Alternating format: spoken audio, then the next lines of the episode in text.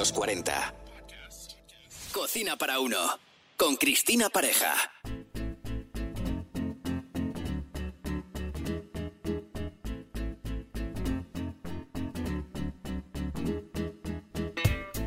Bienvenidos a este nuevo episodio titulado Las cinco salsas básicas que debes conocer. Un placer acompañarte. Si hay algo que destacar de este apasionante mundo de la cocina es y son las salsas. En gastronomía, una salsa es una mezcla de ingredientes con una consistencia de puré o líquida, con el objetivo de acompañar un alimento. Sus texturas y composiciones son muy variables. Además, la buena calidad de los ingredientes de una salsa determinará siempre el resultado final de la misma. Pinceladas sobre la historia de las salsas, porque realmente el tema es muy amplio. Y para situarnos, tres momentos claves en la historia de las salsas. El origen de la palabra salsa proviene del latín salsus. La palabra sal, femenino de salsus, significa salado y derivó a la palabra south en francés. Para hablar de las salsas es obligado destacar el garum, la primera salsa conocida y que en realidad era un jugo que se elaboraba en el periodo etrusco en Roma y en Grecia. Consistía en una fermentación de vísceras, de caballa, de anchoas, de peces azules o de carnes con una gran cantidad de sal, en una especie de salmuera. El jugo extraído y decantado servía para condimentar los platos de aquella época.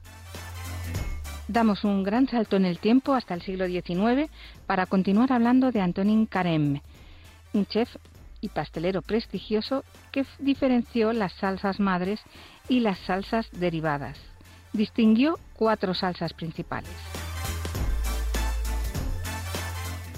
La salsa alemana, una velouté a base de caldo, ligado con yemas, nata y zumo de limón, también llamada eh, la salsa parisienne una salsa bechamel, elaborada a base de leche perfumada y ligada con un rouge. Salsa velouté.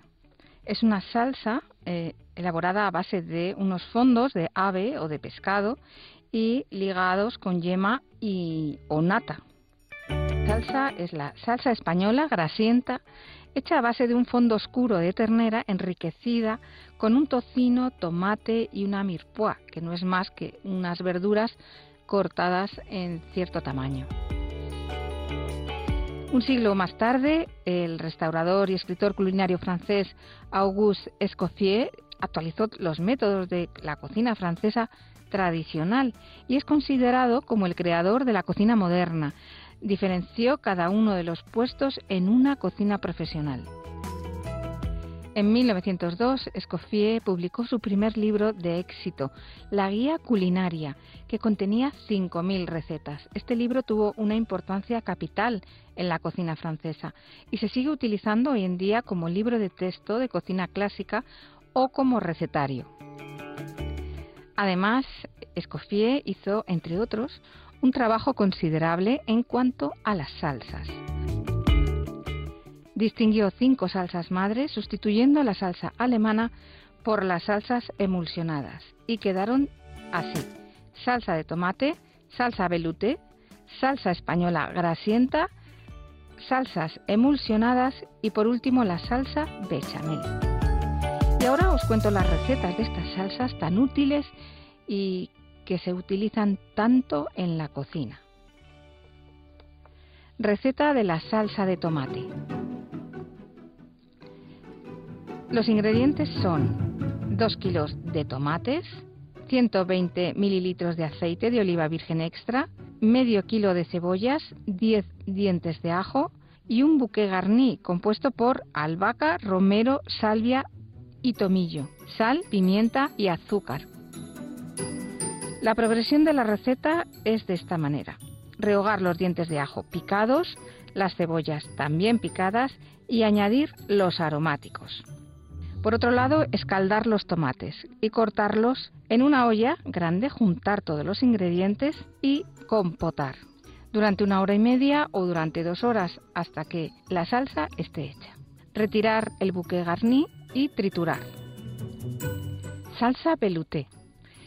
Esta salsa está formada por un fondo blanco de ternera o de ave o un fumet de pescado, ligado con un rouge y bueno, es una textura más ligera que la besamel, pero la diferencia es que en vez de leche está mezclada con fondos, dependiendo de la receta que se vaya a elaborar. Y ahora os cuento la receta. 2 litros de caldo o de fondo de ternera o de pescado, 120 gramos de harina y 120 gramos de mantequilla, sal y pimienta. El proceso es básicamente como una besamel. Calentar la mantequilla hasta derretir, incorporar la harina, generar una masa, sazonar e ir incorporando el fondo o el fumet o lo que pida la receta. Y ahora os voy a nombrar algunas salsas derivadas de esta salsa básica velouté, como es la normanda hecha a base de un fumet de pescado o una salsa marinera con cierto cambio en los ingredientes, pero realmente es la base de una velouté. Fondo blanco de ave se puede generar la salsa de marfil, la salsa suprema, hecha también a base de un rouge y un fondo de pollo. Un buen ejemplo de una crema eh, generada con una velouté es la velouté du bar.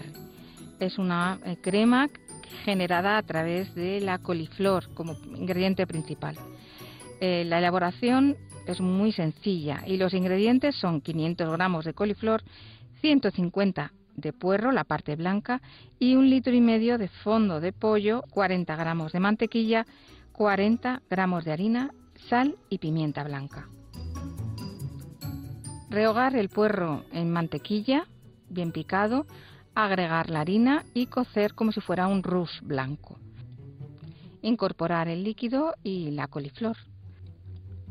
Triturar la crema y agregar la ligazón con 20 gramos de yema de huevo y 100 mililitros de nata.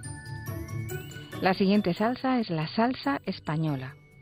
Los ingredientes son 40 gramos de mantequilla, 90 gramos de tocino ahumado cortado en daditos, 100 gramos de cebolla, 50 gramos de, zanahoria, 30 gramos de harina, 10 gramos de concentrado de tomate, 500 gramos de tomate natural, 2 dientes de ajo, un litro y medio de fondo blanco de pollo, un bouquet garni, sal y pimienta.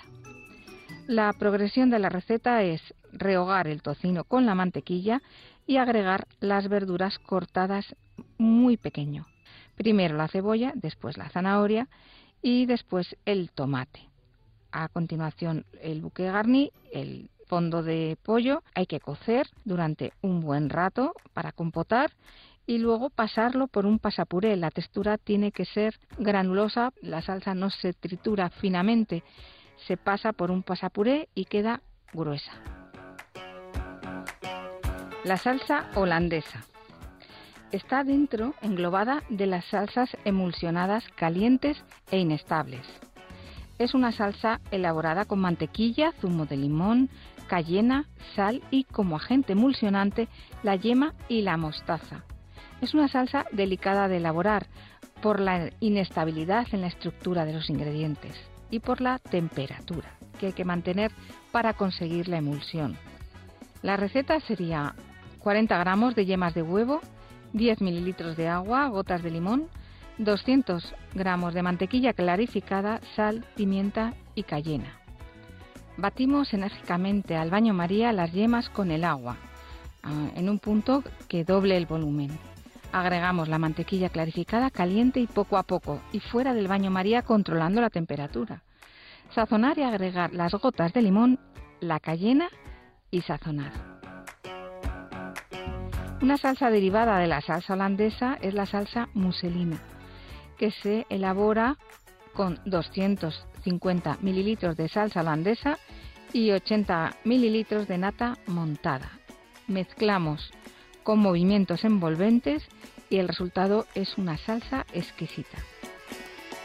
Y la salsa madre de las emulsiones frías es la mayonesa. Una emulsión es una mezcla homogénea y estable de dos líquidos que normalmente no se pueden mezclar entre sí, como el agua y la grasa. Y otro dato importante a tener en cuenta es mantener los ingredientes de la mayonesa a la misma temperatura en el momento de emulsionarla. Los ingredientes de una mayonesa clásica son 30 gramos de mostaza Dijon, sal, pimienta, 40 gramos de yemas de huevo, 20 mililitros de vinagre de vino tinto y 300 mililitros de aceite vegetal. Para elaborar la mayonesa, incorporar todos los ingredientes juntos en un vaso batidor, excepto la mitad del aceite. Al emulsionar los ingredientes, no mover la batidora de la base del recipiente, del vaso, ya que eh, ese momento será la primera emulsión que se haga, será la, la definitiva. Si ahí en ese momento está bien emulsionado, ya la mayonesa no se corta. Incorporar el resto del aceite en hilo en el momento de batir y luego ya elevar la batidora haciendo movimientos en zigzag y en 30 segundos eh, una mayonesa está emulsionada. Y por último la salsa bechamel. Salsa elaborada a base de leche perfumada y ligada con un rouge. El rouge no es más que una mezcla de mantequilla y harina a partes iguales y mezclada con un líquido aromatizado. La receta para un litro de bechamel sería una cebolla con clavo, un buque garni, 70 gramos de mantequilla, 70 gramos de harina, sal, pimienta y nuez moscada. El procedimiento para elaborar la bechamel es infusionar la leche con la cebolla y el bouquet garni, aromatizar con nuez moscada, sazonar y colar. A continuación elaboramos el rouge, derritiendo la mantequilla, incorporando la harina de golpe, cociendo durante dos o tres minutos e, ir incorporando la leche infusionada hasta terminar de incorporarla toda. Es conveniente hacer la bechamel siempre lentamente para asegurarte de que no aparezcan los grumos que no queremos.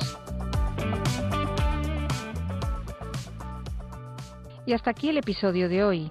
Muchas gracias por acompañarme y me podéis encontrar en las redes como Comemos a las 3.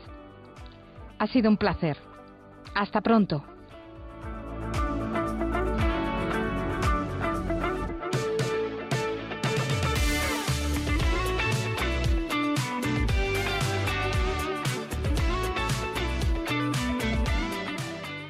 Cocina para uno. Con Cristina Pareja. Suscríbete a nuestro podcast y descubre más programas y contenido exclusivo accediendo a los 40 podcast en los40.com y la app de los 40. Los 40.